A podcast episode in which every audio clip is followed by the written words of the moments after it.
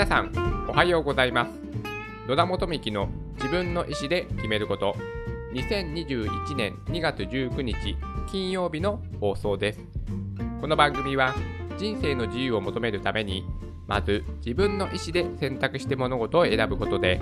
豊かで楽しく毎日を過ごすことができるきっかけとなればという番組です。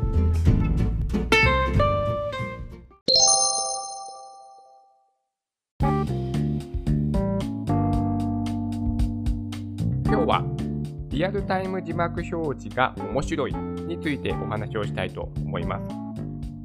私がですねこのテクノロジーこれがねなんで好きかって聞かれた時にいつもねこう答えているんですけども見えないものが見えるようになる。これがですね私がテクノロジーの一番好きなところなんですけどもこれで例えば人の声。これはですね耳で聞ことはできますが人の声を文字にする文字としてね見ることは通常はねできないわけではないですがだけどもですねまあスマートフォンとかのテクノロジーをね使うことによって通常は見えない人の声会話を見える化することができる。それが字幕表示となるんですけども今はなんとですねスマートフォンのアプリを使えばリアルタイムで字幕を表示することも可能であると。これはね、もうすごいですよね。今ほんと、音声認識の性能がね、格段に上がってまして、もうね、リアルタイムで会話をね、可視化することもできます。とはいえですね、やはり日本語って多分ね、すごい難しい言語なんでしょうね。なかなか、そうですね、あの、なんでしょう普通、普通の人っていうか、そのテクノロジーにね、あんまり関心のない方にとっては、なんだよ、全然誤認識ばっかりじゃないかって思うかもしれないですけども、ここまでのね、精度、ね、リアルタイムに、え文字化できるなんてね、私はね、とてもすごいと思っていますし、その全くね、あの聞こえない、耳のね、全く聞こえない人の立場になって、ぜひね、考えていただきたいんですけども、耳が聞こえなくて、全くね、会話を理解していない人にとってですね、それをスマートフォンのアプリを例えばね、使うことによって、全くゼロからの状態から、まあ、7割、8割ぐらい会話が理解できるようになれば、もう世界が全く変わりますよね。もうリアルタイムのコミュニケーションができないんですよ。耳の不自由な人って。で、後から説明される。後から説明することもできますよね。一通り会話が終わって、今話してたのはこういうことなんですよっていう説明はできますけども、それだとリアルタイムではないですよね。会話が一段落した時に説明される。ワンテンポ、ツーテンポ遅れて理解するというわけじゃないですか。やっぱりですね、耳の聞こえない人にとってはここは結構ですね、その、ま、ストレスと言いますか、私もリアルタイムに会話に参加したいっていうね、思いはね、あの、すごいね、抱いているそうです。あの、これはあの、難聴者の方に直接聞いたお話なので、はい。まあ、そういったことがありまして、それで、まあね、いろいろ、あその、Google のね、えー、音声認識なんて皆さん使っていらっしゃいますかね。かなりね、精度が高いので、まあ、それでですね、あの、落合陽一さん。はい。皆さんご存知ですよね。ニュースゼロとかにも出てましたよね。うん。出ているのかな今も。あんまりテレビ見ないんで、よくわかってないんですけども、まあ、落合陽一さんがですね、うーんと、どれくらい前だろう去年のお話なんですけれども、ツイッター上でですね、ある動画を、え、投稿しまして、それがね、話題となったんですけども、それがですね、その、今日話すね、お話、リアルタイムの字幕表示というところにつながるんですけども、落合陽一さんが、えー、ツイッター上で、まあ、リアルタイムに自分が、えーと、話している動画に、リアルタイムで字幕を表示することが今はできるんですよっていう紹介するね、動画を上げたんです。それを見る限りでは多分ですね、Google の音声認識を使ってたと思うんですけども、それを自分がしゃべっているそれを自分が喋っている、え、動画の上にリアルタイムに字幕表示を重ね合わせて、はい。こんな風に今ね、自分が喋ってる声がリアルタイムでね、えー、文字化、字幕表示することができるんですよっていう、えー、動画を上げて、ちょっとね、まあバズったと言いますか、話題になったんです。ね、そこまでね、結構な精度でね、えー、音声認識、リアルタイム字幕表示、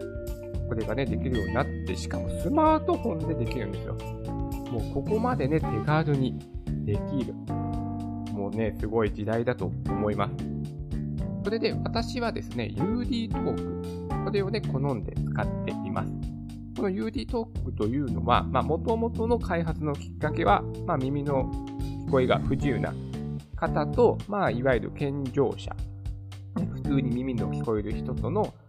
コミュニケーションの、まあ、かけ渡しをするためのアプリなんですけども、まあ、このアプリがですね、非常に、ま、便利で、私はね、仕事でも使ってます。もうね、会議の議事録、うん、これを作るために、会議の音声をもうね、丸々、はい、リアルタイムに文字化して記録しちゃいます。うん。こういうこともね、できますので、すごいね、便利です。それで、今はね、 Zoom、Zoom とかのね、オンライン会議皆さんやると思うんですけども、私はね、あの、遊んじゃうんですね。あの、社内の。社内のミーティングの時はですね、すいません、ちょっとこういうの試したいんでやっていいですかってね、結構社内の、えー、ミーティングの時はですね、あの、いろいろね、ちょっと試させていただいてるんです。まあ、遊ばしてもらってるっていうかね。で、それでね、今やってるのが、もうリアルタイムにね、その字幕表示をするんですけども、そのね、あの、落合さんのツイッターでね、上げた動画のようにですね、あの、カメラで映像を撮りますよね、オンライン会議するときに。でその、えー、カメラの映像の上にですね、もうリアルタイムで字幕も表示されちゃうんです。はい。こういったことを、まあ、遊びでやっております。まあ、こういったふうにね、遊びでね、やることによって私は結構、なんだろう、スキルが上がっていくというかですね、いろいろ試してみて、あ、これはダメだな、あれはダメだとか、あ、これはいいなとか、あ、これはこういうシチュエーションの時に使えそうだなとか、そういったものを結構ね、あの、試してます。それで最近やっているのが、ゆかりネットコネクタというものを見つけまして、これをね、使って、あと OBS というですね、これをオンライン配信するための機械があるんですけども、これはオンライン配信する映像にいろいろ映像を合成することができるっていうですね、ちょっとこう、まあ、ここら辺の説明は割愛しますけども、まあ、そういったものを使ってオンライン会議してます。まあ、普通ね、こんな手の込んだオンライン配信はね、あ、オンライン会議はしないと思うんですけども、まあ私はね、まあ自分の社内のね、ミーティングですから、まあ、こういったことをね、遊んで、いろいろ試してます。まあ、ゆかりネットコネクターっていうのはですね、主になんかあの、ゲーム配信の方たちの間で結構使われているそうで、このゆかりネットコネクターともう一個ゆかりネットっていうのかな？なんか、えっ、ー、と、音声。機械の音声をですね、同時に重ねることもできるというものもあるそうです。はい。こういったものを使ってですね、私はいろいろ、はい、字幕を表示させています。まあ、このね、お話は過去にもしたことあったんですけど、私はね、あの、健常者の方も字幕表示した方がいいと思う人なんですね。私も今ではですね、テレビを見ると、はい、あの、オンライン、オンラインじゃない、テレビを見るときに、あの、字幕表示してます。今はですね、あの、デジタル放送で、もうボタン一つで、ね、字幕を表示することができるので、字幕を表示してテレビを見た方が私は理解力が高まるので、あの、私はあの、普通に耳が聞こえます。はい。耳が聞こえますけども、字幕もね、表示した方が、より内容を理解できる。私は結構あの視覚優位者なので、あの目で見る方が理解できるあの人に言葉で説明されるよりも映像で見た方が理解しやすいタイプの人間ですので、私は字幕を表示してます。はい。いろいろね、人って、まあ、ね、得意な特性か、特性があると思うので、まあ自分にね、合ったやり方というかね、まあテレビの一つの見方とか、YouTube 見てても皆さんね、感じてると思うんですね。YouTube って結構テロップ出ますよね。まあテレビもテロップ出ますけども、YouTube ってよりね、テロップで結構面白さを表現するメディアじゃないですか。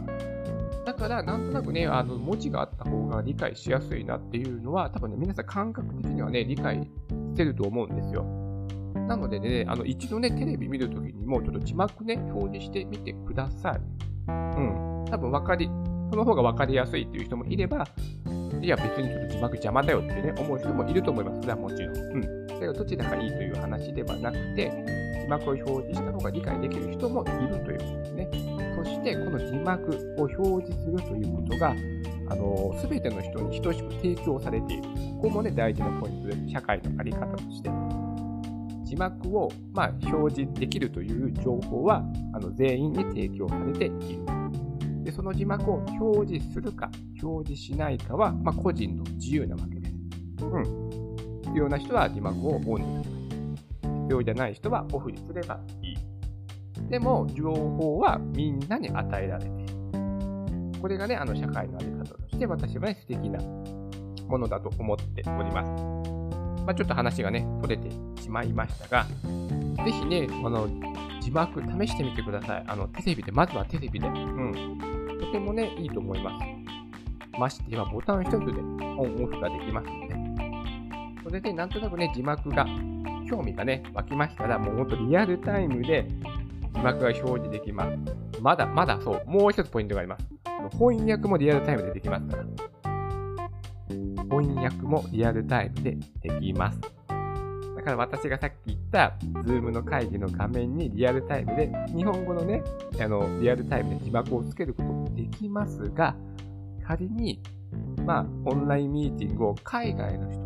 やる場合で、ちょっと英語が苦手だなとか、言った人は、英語の翻訳の字幕をリアルタイムで表示することも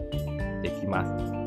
そして、ここがあのテクノロジーのすごいところで、もちろん英語以外の言語も使うことができます。フランス語とか中国語とか、ね、そういった普段ね、全く話すことのない言語も、あの、設定一つでいろいろな言語にできることができます。これもテクノロジーの、まあ、素晴らしいところだと思います。